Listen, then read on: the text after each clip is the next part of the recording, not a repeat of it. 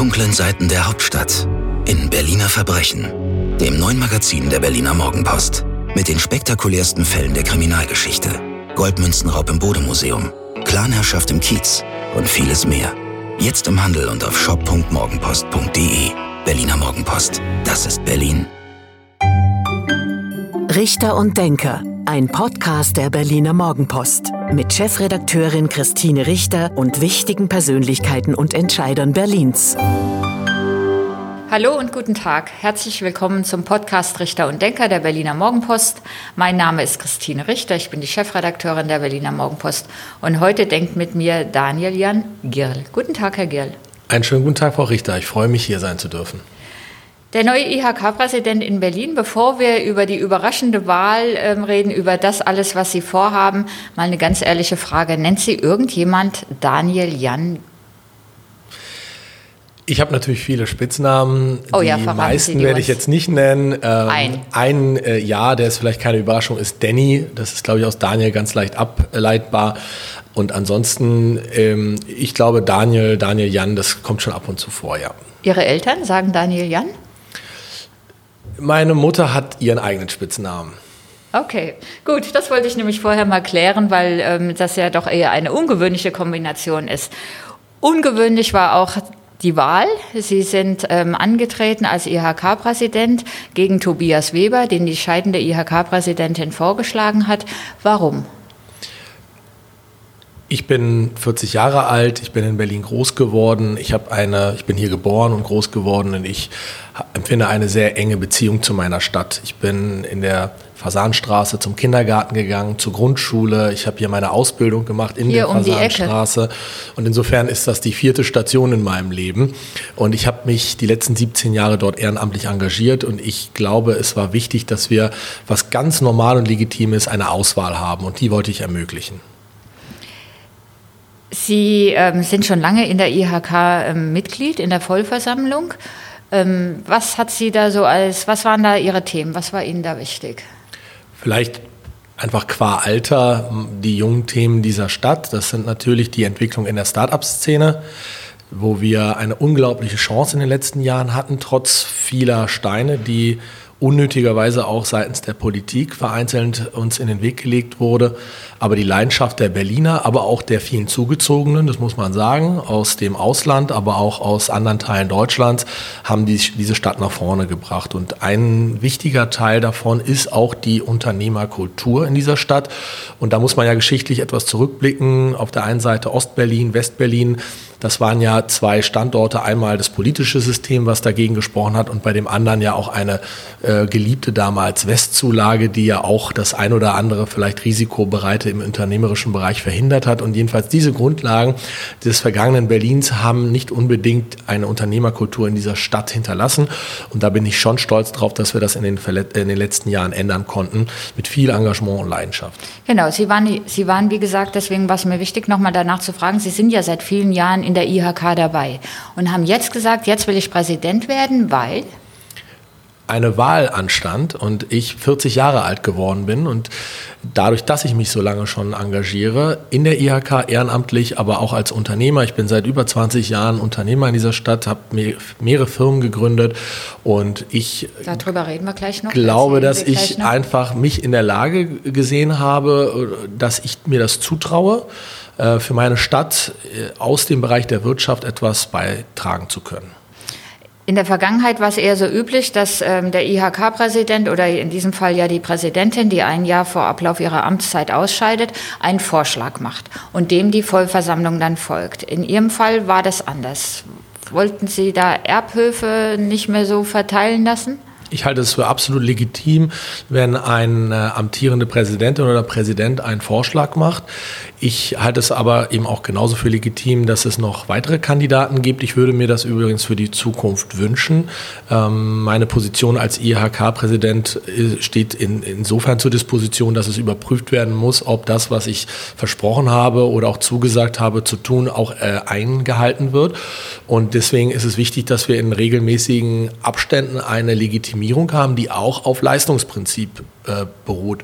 Und gerade wir als Unternehmer sollten das, glaube ich, vertreten und zeigen und beweisen, weil wir das ja auch gegenüber Politik und anderen Akteuren in Berlin einfordern. Am Tag der Wahl gab es, ähm, gab es ja den Hinweis, dass Sie nur ein kleines Unternehmen haben mit 17 Mitarbeitern, davon 10 freie. Und ähm, warum können Sie es?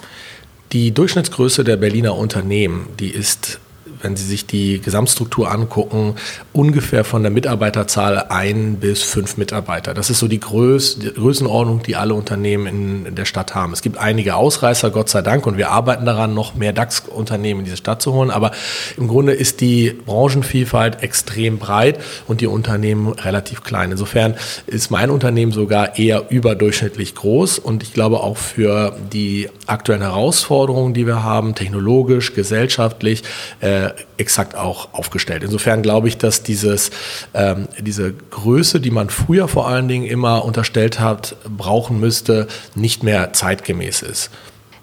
Na, es macht ja schon einen Unterschied. Tobias Weber hat ungefähr 600 Mitarbeiter und kann sich da vielleicht eher dann auch ähm, den Freiraum ähm, nehmen. Wie wollen Sie, wie organisieren Sie das? Sie, sind jetzt vier Wochen dabei. Wie organisieren Sie das, dass Sie eben auch für die IHK, für die Arbeit Zeit haben? Also ich habe mir äh, momentan tatsächlich zwei bis drei Tage freigenommen für die IHK. Ich gehe davon aus, dass das ein Pensum ist, das in Zukunft auch ungefähr Bestand äh, haben wird. Also das heißt zwei volle Werktage, die ich dann wirklich nur für die IHK zusammen zur Verfügung stehe. Äh, ich habe natürlich ein funktionierendes Büro, sonst könnte ich nicht die ganzen Aufträge und Kunden, die wir haben. Wir betreuen ja fast fünf Millionen Endverbraucher für unsere großen äh, Unternehmen, die wir betreuen. Wir machen ja Kundenbindung. genau, erzählen Sie vielleicht unseren Zuhörerinnen und Zuhörern nochmal, was genau Sie mit Ihrem Unternehmen machen. Gerne. 2001 ist das Rabattschutzgesetz gefallen in Deutschland. Das wissen wahrscheinlich viele nicht. Ähm, davor gab es nicht die Möglichkeit, über den Sommer- und Winterschlussverkauf hinaus äh, Angebote über drei Prozent zu ermöglichen. Und mit dem Fall dieses Gesetzes war es möglich, diese ganzen Rabattangebote, Bonussysteme, die man ja eigentlich damals aus Amerika vor allen Dingen kannte, auch in Deutschland umzusetzen. Und wir waren mit die ersten, zeitgleich zu Payback 2001 gestartet, damals mit der Partycard. Das war, weil wir auch selber so jung waren waren 2021, waren wir unsere besten Kunden und haben dann eben gesagt, okay, wir brauchen eine, eine Vorteilskarte, mit der ich bei Clubs nicht anstehen muss oder äh, Rabatt bekomme oder ein Begrüßungsgetränk. Und witzigerweise können sich auch viele nicht vorstellen, es gab noch kein Facebook. Das heißt, wir hatten eine Internetseite, auf der das stand. Können sich viele nicht mehr vorstellen. Richtig, äh, auf der stand, was heute Abend eigentlich so in der Stadt passiert. Und diese Kombination hat dann dazu geführt, dass wir gelernt haben, wie Kundenbindung funktioniert. Und über die letzten 20 Jahre gab es ja einen unglaublichen technologischen Fortschritt. Und insofern haben wir damals vor allen Dingen mit der Kundenkarte gearbeitet, saßen noch in der WG selber und haben die ganzen Karten aufgespendet auf personalisierte Schreiben, die dann verschickt werden mussten. Also wir reden über 100.000 Karten, die wir selber mit Freunden am Küchentisch abends in der WG noch verschickt haben. So ein richtiges kleines Start-up. Genau, also weniger die Garage, sondern mhm. eher die WG in Moabit im Hinterzimmer am Küchentisch mit ein bisschen Getränken und vielleicht ein bisschen Essen. Aber wir haben jedenfalls relativ schnell gelernt, wie Kundenbindung skalierbar, also mit Technologie dann auch vielen Menschen zugänglich gemacht wird, weil es geht am Ende bei Kundenbindung um Emotionen und sie können nicht jeden Einzelnen ansprechen, also muss Technologie helfen, wie daraus ein Geschäftsmodell wird. Und deswegen haben wir nach der Partycard die Berlin Card äh, gemacht, die, glaube ich, auch viele kennen. Die betreibt heute Visit Visit Berlin alleine. Und wir haben viele weitere äh, Technologien entwickelt, um Menschen zu begeistern und zu binden. Für uns selbst, für unsere eigenen Produkte oder eben auch für unsere Kunden, die uns beauftragen und bezahlen. Aber Sie sind ja auch Dienstleister, Sie arbeiten ja für Unternehmen. Exakt, wir haben Beratungsmandate und wir machen hochkomplexe Kundenvorteilswelten, wo sie heute unglaublich viele Daten verwalten müssen.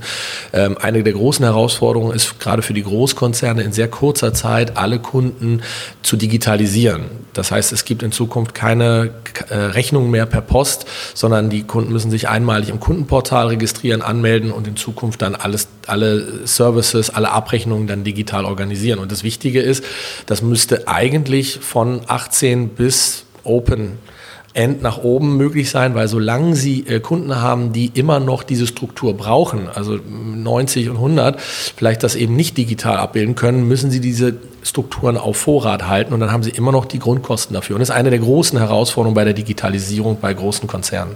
Wollten Sie eigentlich schon immer Unternehmer werden? Ich habe darüber nie nachgedacht. Ich habe immer irgendwas unternehmen müssen. Ich saß in der Schule in der letzten Reihe. Ich war bestimmt oh. auch kein äh, einfacher Schüler. Ja, in der letzten Reihe, weil ich so ein bisschen dadurch verdeckt vor den äh, drei Reihen ja, ja. vor mir machen konnte, was ich wollte.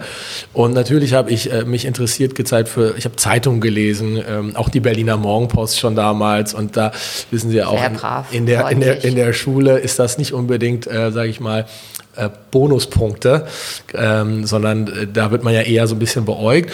Ich hatte mich damals auch sehr interessiert für die Aktien. Äh, wer erinnert sich nicht an 96, 97, 98, als es äh, damals den, den Boom gab. Ich hatte ein Praktikum auch gemacht hier an der, an der Berliner Börse, wo ich immer ein bisschen mit weinendem Auge dann zur New Yorker Börse oder Frankfurter Börse geschaut habe. Aber für mich war es immer wichtig, in Berlin die Dinge zu machen und ganz nah am Puls der Zeit zu sein.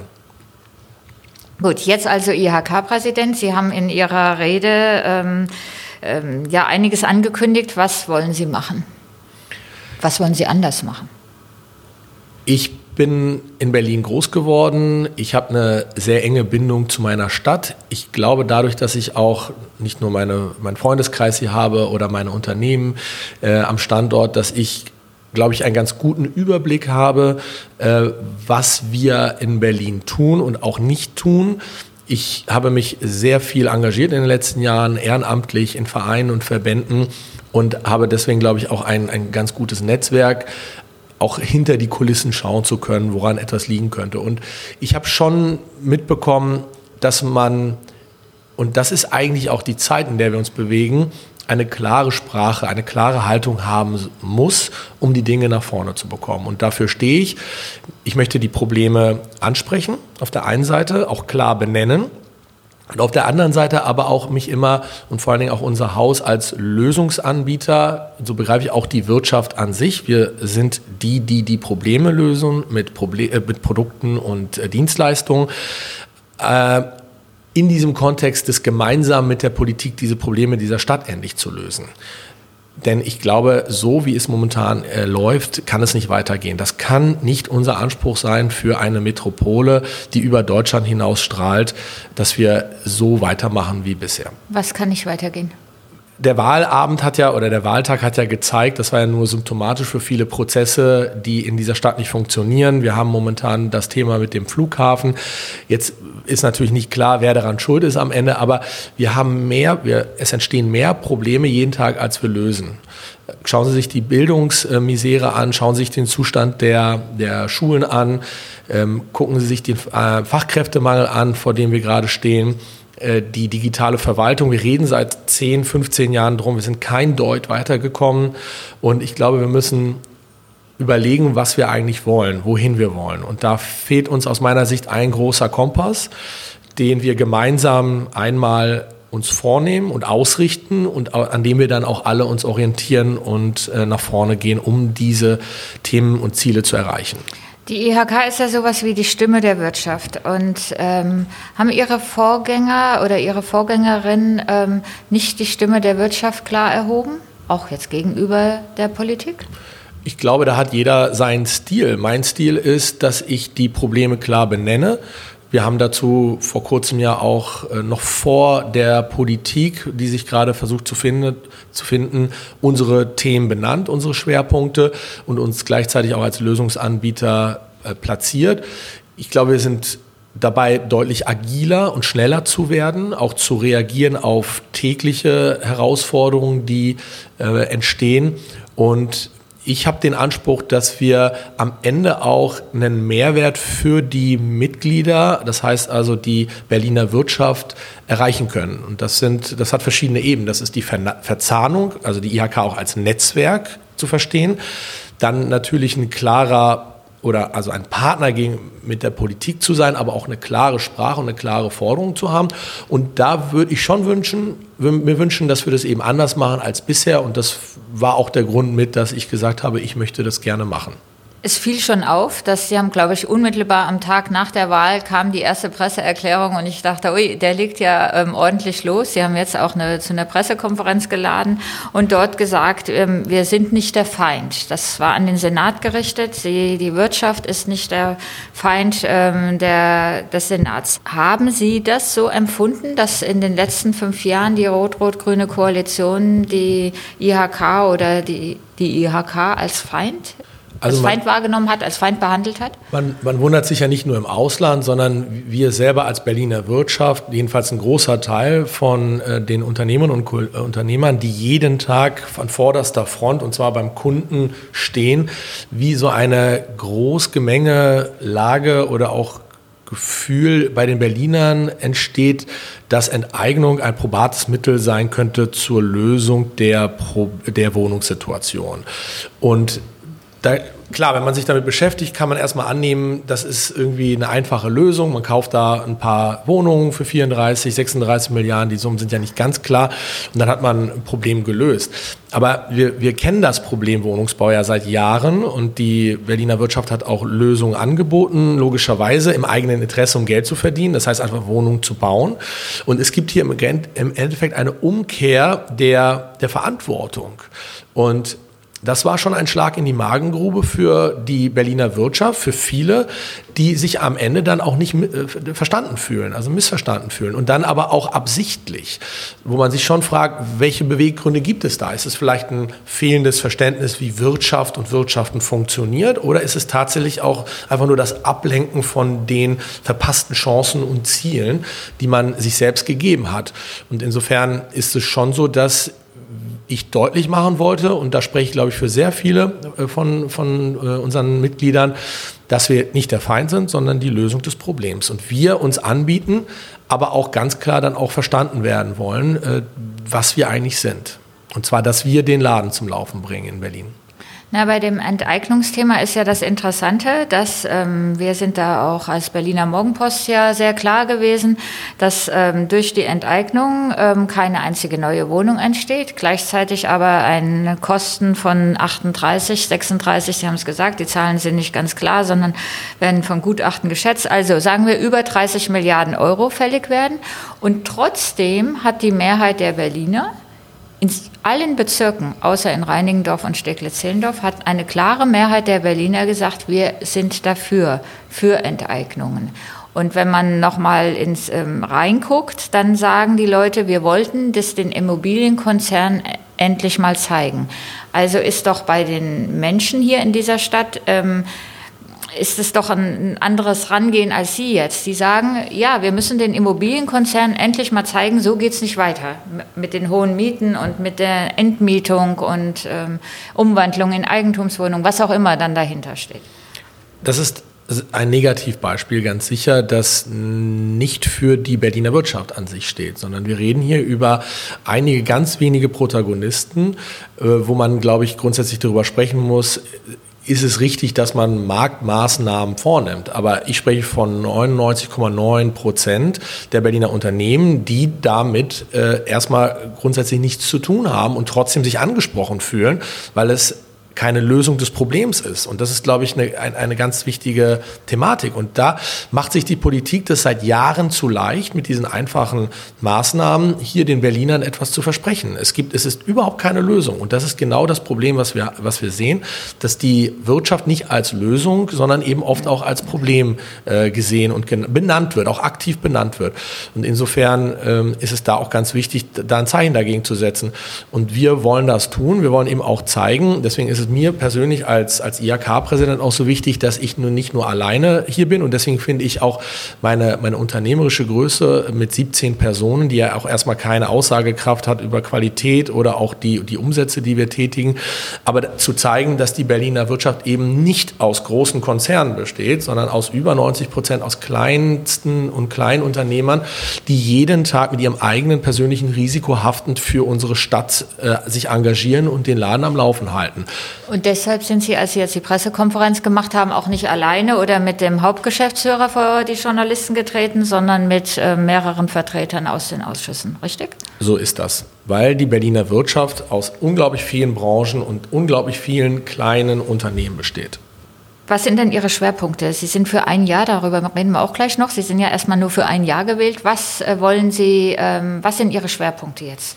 Es ist tatsächlich noch kürzer. Im Endeffekt sind das sechs bis neun Monate, über die wir jetzt sprechen. Wann wird wieder gewählt? Im Sommer? Im März, April beginnen quasi die Wahlen. Für und, die Vollversammlung? Genau. Und dann ist, glaube ich, die Entscheidung ist im Juni. Das oh heißt, je, es ist wirklich. Das ist aber wenig Zeit. Ja, aber ich glaube, es, wir haben einige Stellschrauben, die man jetzt drehen kann und die auch kurzfristig Dinge be werden bewegen können, nach, nach innen, aber nach außen. Wir haben jetzt eine große Chance mit der neuen Regierung gemeinsam die Dinge anzupacken. Wir werden hoffentlich als vierter Koalitionspartner dann auch mit an der Koalition beteiligt sein und die Probleme dann gemeinsam lösen. Und dafür werbe ich sehr beim neuen zukünftigen Senat und werde mich intensiv auch mit den führenden politischen Kräften dann ähm, äh, befassen oder mich zusammensetzen, sofern das gewünscht ist. Äh, aber es gibt positive Signale, dass man eben erkennt, dass Wirtschaft die Probleme mitlösen kann. Insofern, was möchte ich gerne machen? Ich möchte erstmal zeigen, dass wir handlungsfähig sind, dass wir als IHK auch ein Gewicht haben in dieser Stadt, dass es auch einen Mehrwert somit ähm, für die Mitglieder gibt, die ja jeden Monat bzw. jedes Jahr ihre Mitgliedschaft bezahlen müssen und dass wir auch im Inneren mehr zusammenkommt, da, kommen. Das heißt, eine höhere Transparenz. Was macht der Präsident eigentlich? Was macht das Präsidium im Austausch mit der Vollversammlung, die es ja im nächsten Jahr auch zu wählen gilt? Ich möchte auch, dass mehr Unternehmerinnen sich engagieren. Wir haben momentan ein Viertel Frauen in der Vollversammlung und drei Viertel äh, Männer. Ich denke, da sollten wir, ohne dass wir jetzt das gesetzlich vorgeben oder durch Vereinbarung, dass wir einfach selbst in der Lage sind, äh, Frauen, Männer genau gleich zu begeistern, sich zu engagieren, um indem wir auch dokumentieren, dass man was erreichen kann. Und ich möchte auch mit meinem eigenen Migrationshintergrund sagen, dass diese Stadt ja aus unglaublich vielen Facetten und Kulturen besteht und deswegen auch hier einen Schwerpunkt setzen möchte, dass wir das abbilden in Zukunft. Jetzt müssen Sie uns noch Ihren Migrationshintergrund verraten. Ja, meine, meine Mutter ist aus Tschechien in, äh, vor vielen Jahrzehnten äh, nach Berlin gekommen, um hier eben in Freiheit äh, leben zu können. Okay. Gut, zurück zum ähm, Senat. Ähm, gerade finden Sondierungsverhandlungen statt. Ähm, während wir podcastmäßig miteinander reden, ähm, gab es die oder es gab die Ampel, ähm, Ampelsondierung. Jetzt wird nochmal Rot, Grün, Rot sondiert. Ähm, haben Sie eine, Wunsch, eine Wunschkoalition? Meine Wunschkoalition, und ich möchte das wirklich nicht zu pathetisch äh, wirken lassen, ist Menschen, Akteure in der Politik, die zugänglich sind für unsere Leidenschaft als Unternehmer in dieser Stadt, innovative Produkte und Dienstleistungen umzusetzen, die die Probleme der Stadt lösen. Die digitale Verwaltung ist eine technische Herausforderung, die muss seitens der Politik endlich mal forciert und umgesetzt werden. Aber die technische, technologische Umsetzung, die Integration, das ist alles ein, ein Thema, das technologisch von Unternehmen hoffentlich aus der Region dann auch organisiert werden kann. Und dieses Zusammenspiel, das muss klar werden. Das ist, glaube ich, jetzt nur eins von vielen Beispielen. Genauso wie beim Wohnungsbau. Das heißt, dass wir partnerschaftlich zusammenarbeiten. Und da ist meine Hoffnung, dass uns das auch gelingt. Und da will ich jedenfalls von meiner Seite alles für tun. Also keine Wunschkoalition, ob es jetzt eine Ampel oder Rot, die, Grün, Rot. Die Wunschkoalition ist ja das Ergebnis, das die äh, Berliner sich äh, gewünscht haben. Und äh, ich, wir werden alles akzeptieren und mit allen partnerschaftlich zusammenarbeiten. Sie sind selbst CDU-Mitglied, haben sich auch in der Berliner CDU früher engagiert. Ist das für Sie ein Problem als IHK-Präsident? Meine Mutter ist, hatte ich gerade gesagt, vor 40 Jahren nach West-Berlin gekommen, vor, vor über 40 Jahren, weil sie in, einer, in einem System aufwachsen wollte oder mich auch äh, die Möglichkeit geben wollte, in einem System aufwachsen zu können, wo ein demokratischer Prozess möglich ist, Mehrheitsfindung die dann eben auf Mehrheiten basieren, zu ermöglichen, um das bestmögliche Ergebnis für eine Gesellschaft zu ermöglichen. Das ist ja ein Wert, wir nehmen das immer so als selbstverständlich hin. Ich kenne es aufgrund meiner Familiengeschichte, weiß ich, dass es nicht selbstverständlich ist. Und deswegen ist es mir wichtig, dass ich persönlich, das ist mein Anspruch an mich selber, aber ich fordere alle dazu auch auf, nicht nur wählen zu äh, gehen, sondern auch ihren Unmut, ja, den ja viele mit in sich tragen, darin zu artikulieren, dass sie sich aktiv in den Parteien engagieren. Und das ist die Grundlage unserer Demokratie. Wenn wir da dann anfangen zu sagen, okay, Parteimitgliedschaft hier, Parteimitgliedschaft da, das darf man nicht, das soll man nicht. Also ich glaube, das ist Grundlage unseres Systems und ich habe mich da früher sehr engagiert. Und ich glaube auch, dass ich momentan davon profitiere, dass ich dieses Amt so ausführen kann, dass ich Politik verstehe, unabhängig jetzt der Parteikolleur, sondern ich glaube, wie bestimmte politische Zusammenhänge funktionieren und äh, werde das bestmöglich für Berlin und die Berliner Wirtschaft jetzt nutzen, unabhängig der äh, Parteien, die dann äh, Koalitionäre sind. Das habe ich ja auch schon betont. Herr Gehl, wir sind fast schon am Ende dieses Podcasts, aber zum Ende gibt es immer ein beliebtes Spiel, nämlich zehn Sätze zu Berlin, die Sie bitte vervollständigen, damit unsere Zuhörerinnen und Zuhörer Sie noch ein bisschen besser kennenlernen. Bereit? Ich bin gespannt. Mein Lieblingsort in Berlin ist?